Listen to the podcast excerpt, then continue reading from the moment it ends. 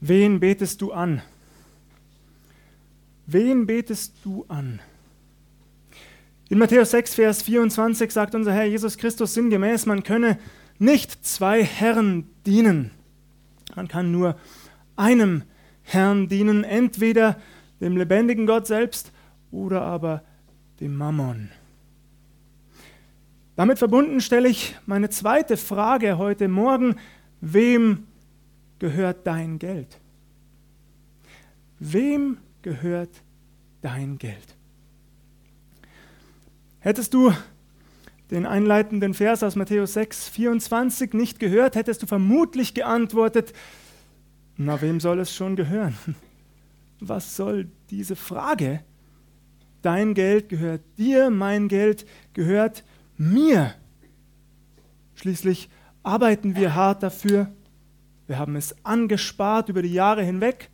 Wir haben es sinnvoll angelegt, in Aktien investiert, was auch immer, oder geerbt. Unser Geld gehört natürlich uns. Ich stelle die Frage noch einmal, wem gehört dein Geld? Und du merkst natürlich, dadurch, dass ich diese Frage jetzt wiederholt gestellt habe, dass ich auf etwas Bestimmtes hinaus möchte und abziele.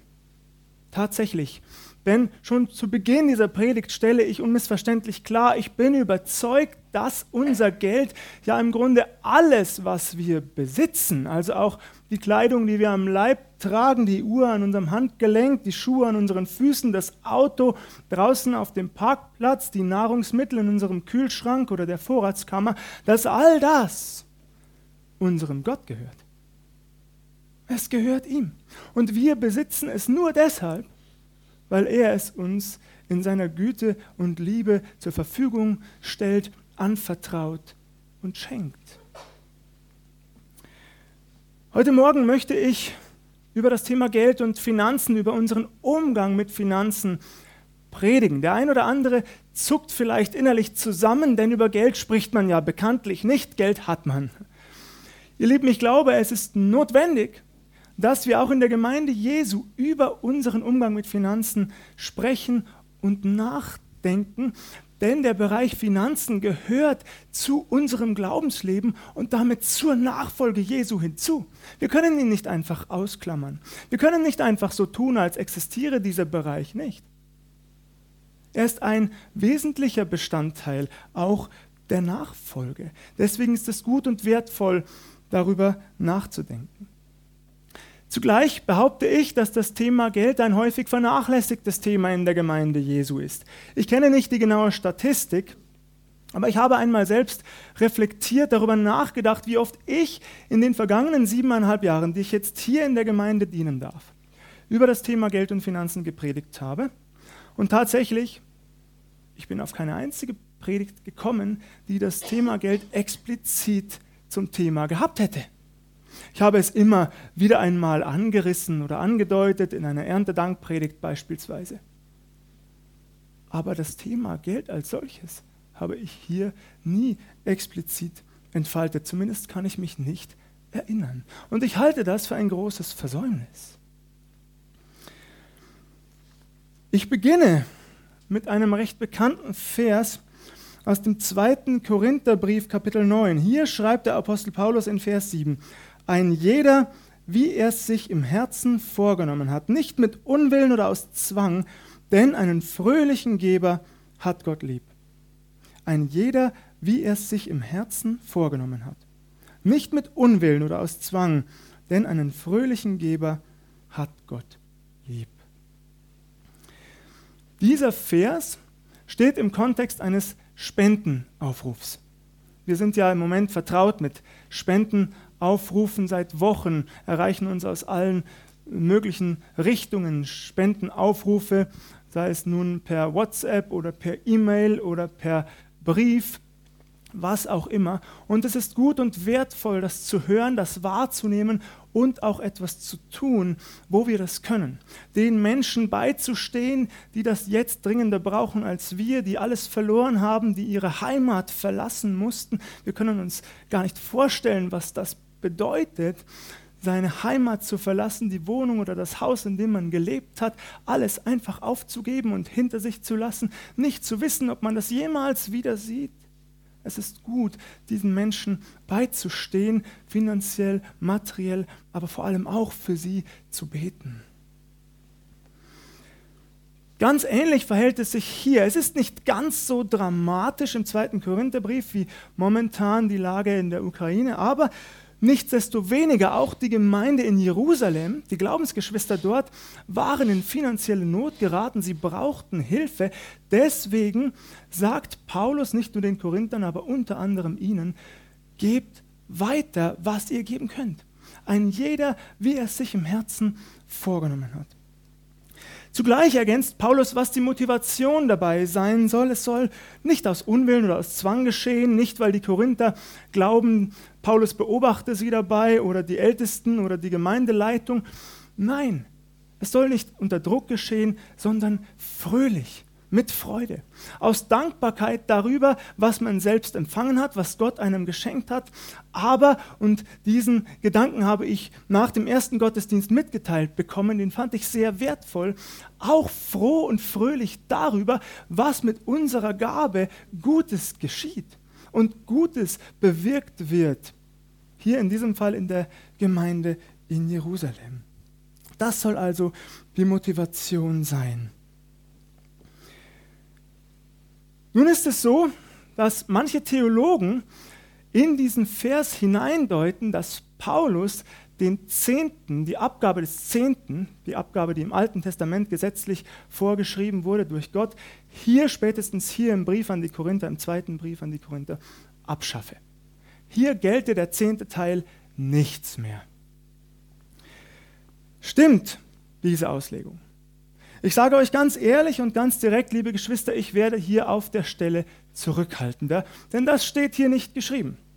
Weder in Vers 7 noch im gesamten Kontext, wer schon mit Kapitel 8 beginnt, äußert sich Paulus in irgendeiner Weise für oder gegen den Zehnten. Wir können also nicht einfach hier hineininterpretieren, Paulus meine mit dieser Aussage in 2. Korinther 9, Vers 7, dass kein Zehnter mehr existiere. Denn theoretisch könnte auch genau das Gegenteil zutreffen dass Paulus nicht vom Zehnten spricht, weil er ihn einfach voraussetzt.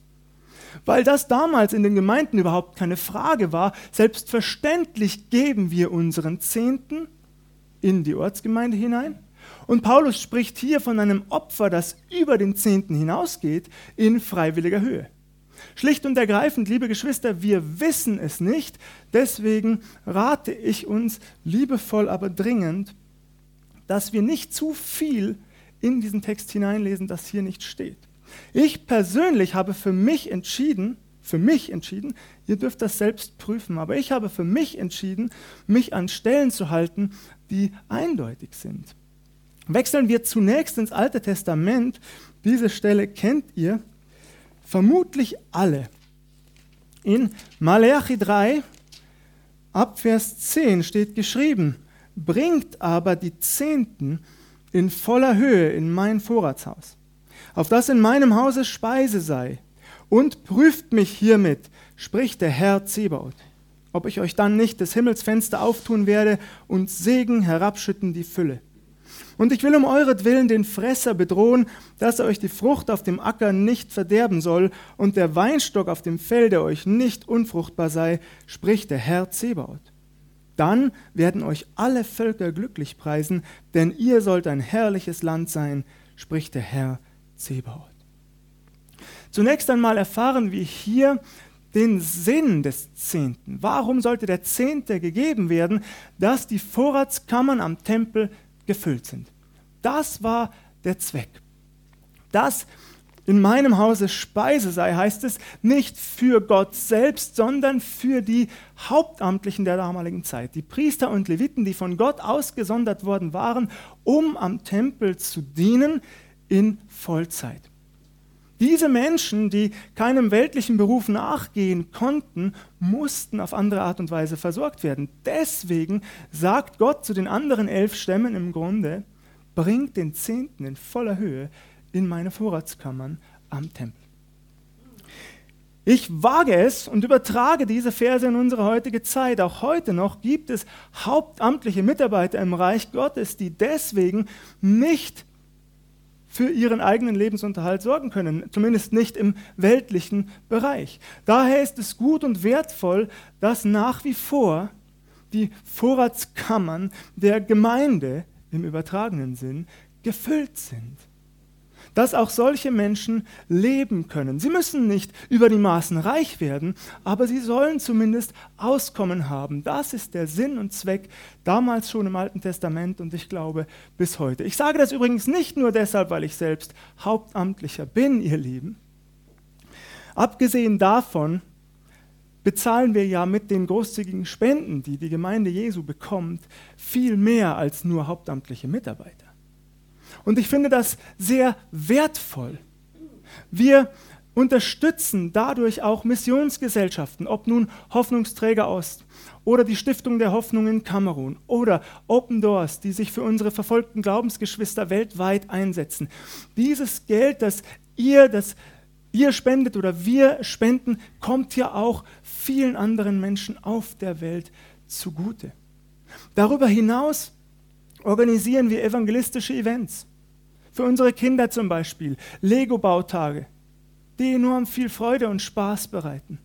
Straßenfeste, wo wir Menschen mit Jesus Christus in Berührung bringen wollen, sie zu ihm einladen wollen. Wie wunderbar das ist, nicht wahr?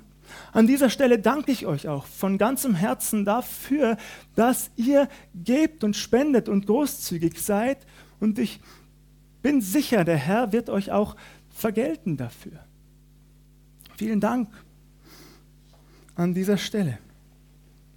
Spannend ist aber auch, dass der Zehnte nicht nur im Alten Testament erwähnt wird, sondern tatsächlich auch im Neuen. Vielleicht kanntet ihr diesen Vers bisher noch nicht. Ehrlich gesagt, man kann ihn relativ leicht überlesen, aber er bleibt trotzdem dort geschrieben. In Matthäus 23, Vers 23 sagt unser Herr Jesus, weh euch, Schriftgelehrte und Pharisäer, ihr Heuchler, wie ihr den Zehnten gebt von Minze, Dill und Kümmel und lasst das Wichtigste im Gesetz beiseite, nämlich das Recht, die Barmherzigkeit und den Glauben. Doch dies sollte man tun und jenes nicht lassen. Zunächst einmal sagt unser Herr Jesus Christus hier den heuchlerischen Schriftgelehrten und Pharisäern, was wirklich wichtig ist, nämlich Recht und Gerechtigkeit zu üben, seine Stimme zu erheben für die, die keine eigene Stimme hatten oder nicht die Kraft, nicht die Möglichkeiten, barmherzig zu sein, miteinander im Umgang mit den Mitmenschen und zu glauben. Das ist das wirklich Wesentliche. Aber das bedeutet nicht, dass ich die gesetzlichen Vorgaben einfach beiseite schieben kann. Dieses tun jenes nicht lassen, aber jenes tun aus der richtigen Motivation und Herzenshaltung heraus. Wechseln wir damit zurück in den zweiten Korintherbrief, Kapitel 9 und ziehen einen weiteren Vers hinzu. Ich lese ab Vers 6. Ich meine aber dies, wer da kärglich sät, der wird auch kärglich ernten. Und wer da sät im Segen, der wird auch ernten im Segen. Ein jeder, wie er es sich im Herzen vorgenommen hat, nicht mit Unwillen oder aus Zwang, denn einen fröhlichen Geber hat Gott lieb. Hier in Vers 6 greift Paulus ein göttliches Prinzip auf. Er kommt auf Naturgesetze zu sprechen, die natürlich von Gott eingerichtet worden sind, die sich nie ändern werden. Das lesen wir schon in 1. Mose 8, Vers 22, auch dieser Vers sehr spannend. Hier steht geschrieben, solange die Erde steht, sollen nicht aufhören Saat und Ernte, Frost und Hitze, Sommer und Winter, Tag und Nacht. Das wird sich niemals ändern, bis unser Herr Jesus Christus wiederkommt. Die vier Jahreszeiten werden sich immer miteinander abwechseln, Frühling, Sommer, Herbst und Winter. Die Temperaturen und Temperaturschwankungen, Frost und Hitze, äh, Sonne und Regen und Schnee, Tag und Nacht, aber eben auch Saat und Ernte. Paulus bezieht sich konkret auf dieses Prinzip Saat und Ernte. Zwei Beobachtungen dazu. Die erste Beobachtung, das ist hoffentlich keine große Überraschung, wir ernten immer das, was wir gesät haben.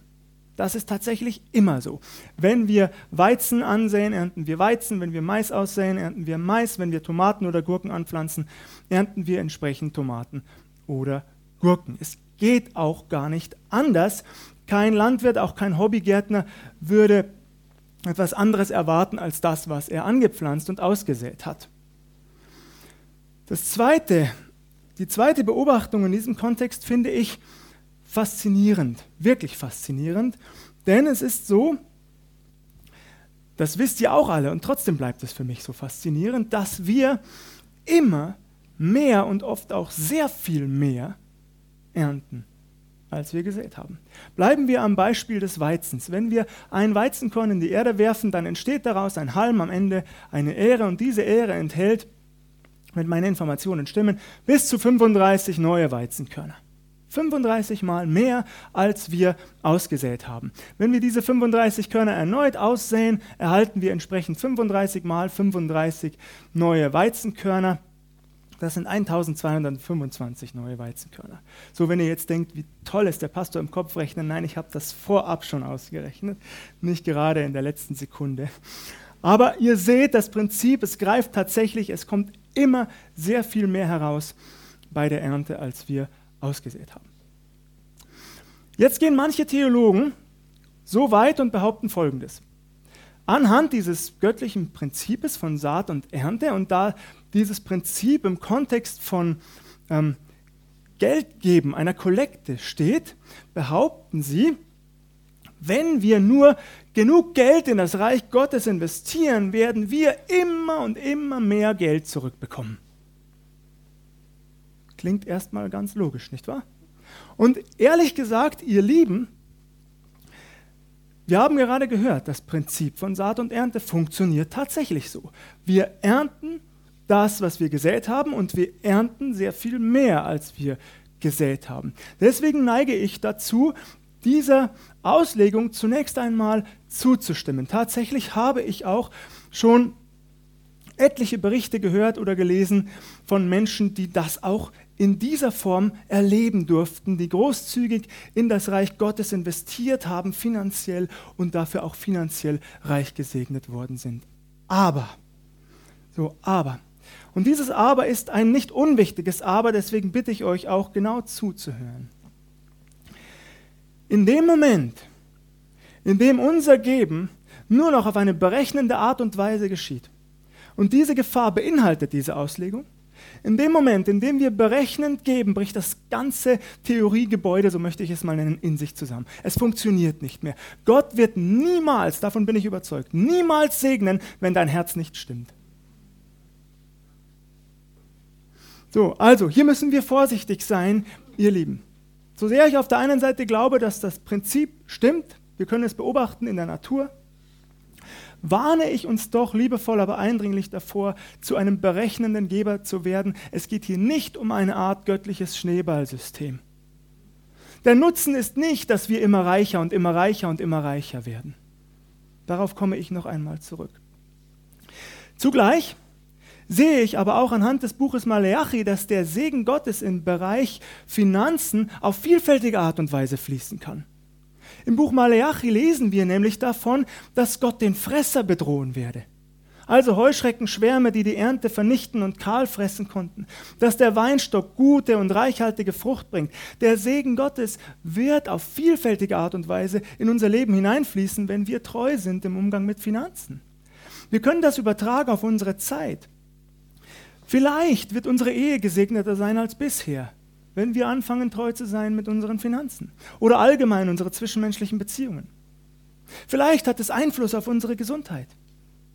Vielleicht hat es Einfluss auf unsere hm, Hobbymannschaft, ja, dass diese Hobbymannschaft, der wir einmal in der Woche, wo wir einmal in der Woche mitwirken, auf einmal segensreichen Einfluss durch uns erlebt.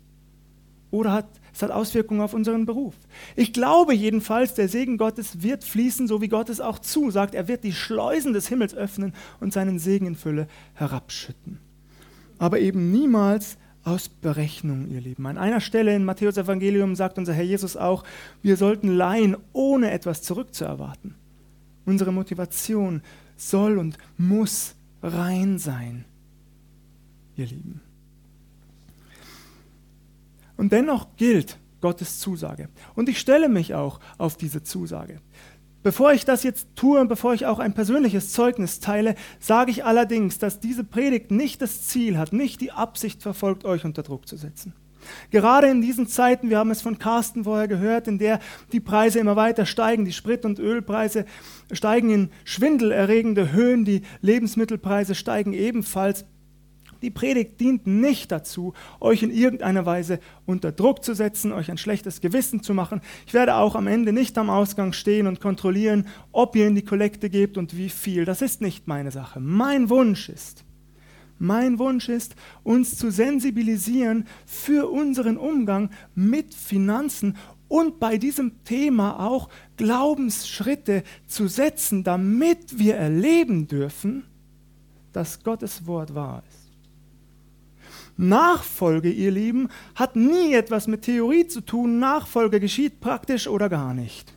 Und wenn ich erleben möchte, dass Gottes Wort wahr ist und er selbst wahrhaftig, dann lädt er mich ein, Glaubensschritte zu tun. Und an dieser Stelle möchte ich euch schildern, wie Gott mich eingeladen hat, Glaubensschritte zu tun. Ich tue das nicht, auch das sage ich, um mich in irgendeiner Weise über euch zu erheben und besser darzustellen, als ich bin. Und ich bitte euch auch, dass ihr das nicht so versteht. Ich sage das ganz direkt. Es geht mir nicht darum, mir selbst auf die Schulter zu klopfen und mich hier zu loben für etwas, was der Herr mir geschenkt hat. Es ist ein Zeugnis, das ich euch weitergeben darf, weil ich es erleben durfte, dass Gottes Wort wahrhaftig ist. Es ist tatsächlich so, dass der Herr seit ungefähr eineinhalb Jahren mit mir auf dem Weg ist, was meinen Umgang mit Finanzen betrifft. Es hat angefangen mit einem Gespräch mit einem Kollegen aus einer Pfingstgemeinde, den ich sehr schätze, mit dem ich auch gut befreundet bin. Und während dieses Gesprächs kam auf in meinen Gedanken so ganz plötzlich, ich solle meine Gemeindespende, meinen Beitrag erhöhen. Ich hatte auch sofort eine Summe im Kopf. Ich kann euch das nicht erklären, wo kam die her, wie geht das. Ich bin überzeugt, es war der Heilige Geist, denn als ich weiter dran geblieben bin, habe ich recht schnell festgestellt, dass die Summe, die ich im Kopf hatte, eine monatliche Summe, die ich mehr geben sollte, am Ende des Jahres meinen Nettozehnten ergeben hat. Ganz spannend, fand ich. Aber ich habe das dann auch gemacht, ich habe auf meinen Nettozehnten umgestellt, aber ich merkte sehr schnell, der Herr will weitergehen mit mir. Ein paar Wochen später wusste ich, der Herr ist noch nicht am Ende. Er hat mich eingeladen, Benny, du darfst dranbleiben und du darfst weitere Schritte in diese Richtung gehen. Nun war es so, dass auch ich natürlich Sorgen und Zweifel und Ängste kenne. Ich bin nicht erhaben über andere Menschen. Und es war auch so, dass ich festgestellt habe bei der Betrachtung meines Kontos, auch schon nach der Umstellung auf den Nettozehnten, dass ich immer noch immer wieder ins Minus gegangen bin. Nicht dramatisch, wir können auch gut leben, alles in Ordnung, aber kontinuierlich ist es zurückgegangen. Der Herr hat mich herausgefordert, stock noch einmal auf. Und da geht es um ein paar, um eine dreistellige Summe, eine geringe dreistellige Summe, aber immerhin. Und ich habe zum Herrn gesagt, in meiner Angst und in meiner Sorge, nach ein paar schlaflosen Nächten, wie nur soll ich das tun? Wenn ich jetzt schon kontinuierlich ins Minus gehe, wie soll ich noch einmal eine kleinere dreistellige Summe erhöhen, wenn es jetzt schon nicht funktioniert. Und der hat gesagt, nun Benny, wenn du wissen willst, ob das stimmt, dann musst du es tun, du kommst nicht dran vorbei. Und tatsächlich, dann habe ich das gemacht. Und ich habe, wie gesagt, manche schlaflose Nacht gehabt, aber ich wusste, der Herr, er ruft mich jetzt aufs Wasser, so wie Petrus damals. Komm, schau nicht auf die Wellen, schau nur auf mich, schau nur auf mich. Und dann habe ich das gemacht. Das mache ich jetzt ein paar Monate. Wisst ihr, das, was ich erlebe? Und ich teile das mit euch, weil, ich, weil es mich selbst so begeistert, dass unser Konto ausgeglichen ist.